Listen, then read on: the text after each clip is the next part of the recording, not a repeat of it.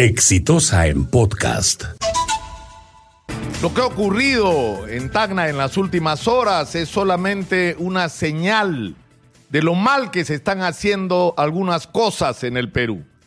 En primer lugar, ha fallado el sistema de prevención y de prevención informativa, porque hemos estado hablando si viene el fenómeno del niño, no viene el fenómeno del niño, que si se calentó el Pacífico o no, sin tener en cuenta que el fenómeno del niño es solo un factor de los que están afectando el cambio climático en el mundo y en particular en nuestro país.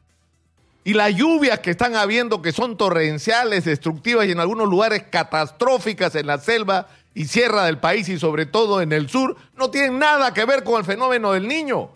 Y esto era previsible que ocurra.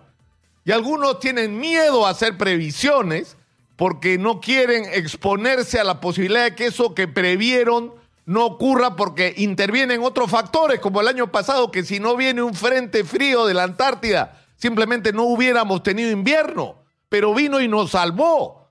Pero es mejor arriesgar previsiones que nos permitan estar preparados para la catástrofe, que no arriesgar nada y, y, terminar corriendo atrás de las catástrofes como nos está ocurriendo. Pero eso es un lado del asunto más allá de las dimensiones, ¿no? De, la, de las lluvias, de las intensidades que éstas tengan, sabemos que van a ocurrir.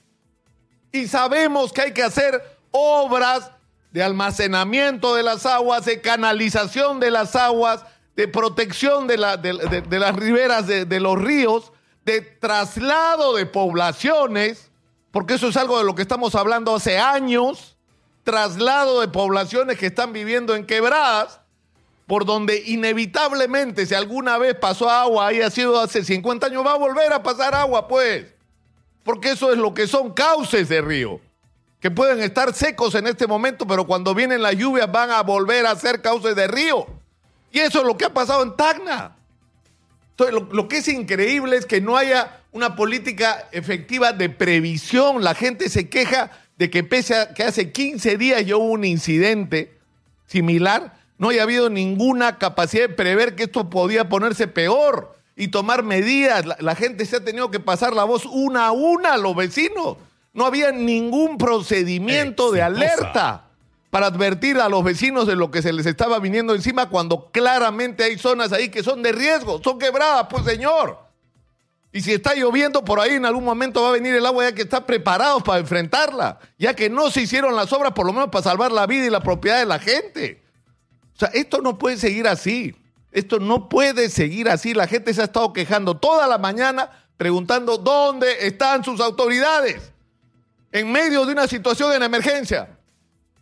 Están en Lima. ¿Haciendo qué? No lo sabemos, lo vamos a preguntar ahora para, para enterarnos, pero esto tiene que servirnos de lección. No podemos estar repitiendo la misma historia todos los años.